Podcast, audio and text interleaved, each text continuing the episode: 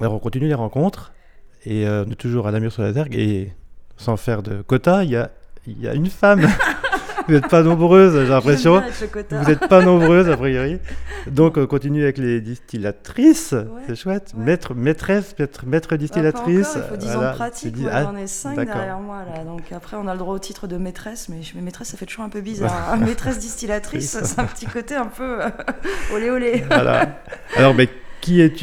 Tu- D'où viens-tu Et pourquoi tu es là euh, euh, Julia, à la base je suis alsacienne, mais je suis installée à Vauvert, au Diable Vauvert dans le Gard, entre Nîmes et Montpellier, avec euh, deux alambics traditionnels de 500 litres chacun, qui étaient des anciens alambics ambulants, que j'ai rachetés par hasard à une distillatrice qui prenait sa retraite dans le nord de Lyon. Et c'est des alambics qui, euh, qui sont fenus euh, au bois, donc moi je continue les chauffe au bois. Et euh, avec colonne de rectification, donc j'ai l'avantage de pouvoir passer en une seule fois euh, euh, sur ces alambics-là, alors que la plupart des copains ont des alambics à repasse. Voilà. Et c'est des alambics qui étaient mobiles, ils ont toujours euh, fait les saisons en fait. C'est la première fois qu'ils sont posés en fixe. euh, Tu les as kidnappés Ouais, je leur ai fait croire qu'ils allaient prendre une retraite dans le sud et ils se sont fait bien avoir. voilà. Alors, on distille quoi euh, Tout ce qui peut contenir de l'alcool et qui me tombe sous la main, en fait. Alors, dans la région où je suis, il n'y a pas de tradition de distillation des fruits. Ça s'est beaucoup perdu dans ces régions-là parce qu'on est sur des régions de vignes. Donc, dans les régions de vignes, euh, il y avait euh, principalement des distilleries coopératives qui étaient accolées aux caves coopératives, puisqu'on est dans des régions où euh, toute la vigne s'est reconstruite après le phylloxéra via des coopératives euh, viticoles. Et souvent, la distillerie coopérative était associée et accolée. Donc, on a vraiment une tradition de distillation du vin, et je dirais qu'aujourd'hui, 60% de ce que je distille, c'est du vin. Alors, principalement nature, puisque là, on est en Yule nature, donc euh, on est tous sur, euh, sur des bases de vin nature, le moins d'intrants possible, le moins de sulfite possible, même si avec les alambics en cuivre, on les capture, donc c'est pas gênant. Mais euh, on est principalement là-dessus. Donc ça, ça me sert de base pour ensuite refaire des alcools euh, modernes ou euh, retravailler des recettes. On, peut faire aussi bien des gins dessus qu'un équivalent d'apérole, qu'une eau de vie avec des macérations de fruits derrière euh, ou des macérations de plantes. Idéalement, le plus possible des choses qui sont autour de la distillerie. Euh, on va pas chercher les choses trop trop loin. Donc moi par exemple j'ai beaucoup d'oranges amères, j'ai des grosses récoltes donc je fais pas mal de choses avec les oranges amères, euh, voilà sur la base de ces distillations de, de vin nature. Alors, pardon, quand on distille de l'orange amère, c'est quoi? C'est le fruit entier? C'est la peau? C'est la chair? On a le choix. Ça dépend vraiment euh, du fruit. Il y a des fruits où on va garder que le zeste. Moi, les oranges amères que j'ai, là, le ziste, donc c'est la peau blanche là qui est entre le zeste et le fruit, elle est vraiment très peu amère, donc elle amène pas des amertumes indésirables. Donc moi, les oranges amères, je peux me contenter de les couper en quatre et de les laisser macérer dans l'alcool, et puis de redistiller le tout ensemble. Ça amène pas des amers euh, indésirables. Voilà. Et une autre partie, il y a beaucoup de brasseries artisanales qui se sont montées euh, partout en France. hein.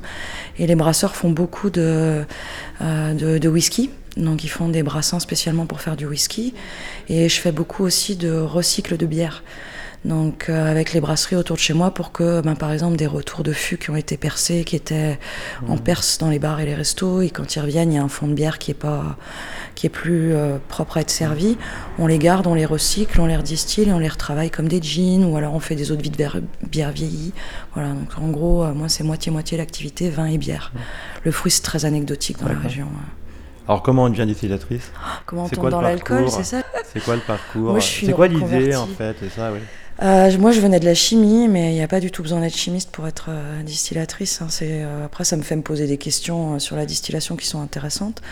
Mais moi, je voulais vraiment revenir à l'essentiel, à la, tradition paysanne et à fabriquer un produit du début à la fin et, voir le résultat de ce produit dans les yeux de la personne qui le consomme. C'était vraiment ce que je voulais. Et il y avait, par le passé, le distillateur, il était vraiment en bout de chaîne pour que rien ne se gâche. C'est-à-dire qu'un vin qui n'était pas propre à être consommé, ben, soit il était distillé, soit il finissait à la vinaigrerie. Euh, rien ne se perdait, c'était vraiment conserver l'esprit paysan, de ne pas laisser perdre des choses alimentaires et de les retravailler jusqu'au bout. Quoi. Voilà. Donc là, on va goûter quoi? Oh bah, On peut goûter euh, trois Là, jeans, on ouais. goûte une autre vie d'orange amère. le petit truc d'après-midi, là, le petit. euh, Oh, le petit truc d'après-midi, alors c'est euh, ma liqueur à l'orange amère, qui est le seul truc où je mets un peu de sucre pour que ce soit un petit bonbon un peu doux. Euh, mais sinon, on a la grande sœur qui est en mode 44 degrés, orange amère, macéré, Ça joue les, les degrés, justement, là Tu choisis, euh, je sais qu'il y en a certains qui disent 40, 43, 42. Ouais, alors vraiment, moi je me fixe pas de degrés euh, au départ en me disant ce truc-là, je vais le régler à 40, 42, 44, parce que ça va vraiment dépendre des aromatiques. Donc je fais la réduction au fur et à mesure. Et au moment, il y a un moment où je trouve que si je descends trop bas, ben, c'est trop flotteux et on va perdre les aromatiques, elles vont être diluées. Et donc je fais vraiment le réglage à chaque fois en fonction de et même une même cuvée faite des années différentes dans le même la même recette. Euh, les oranges, elles vont pas avoir la même maturité, elles vont pas dégager la même sucrosité.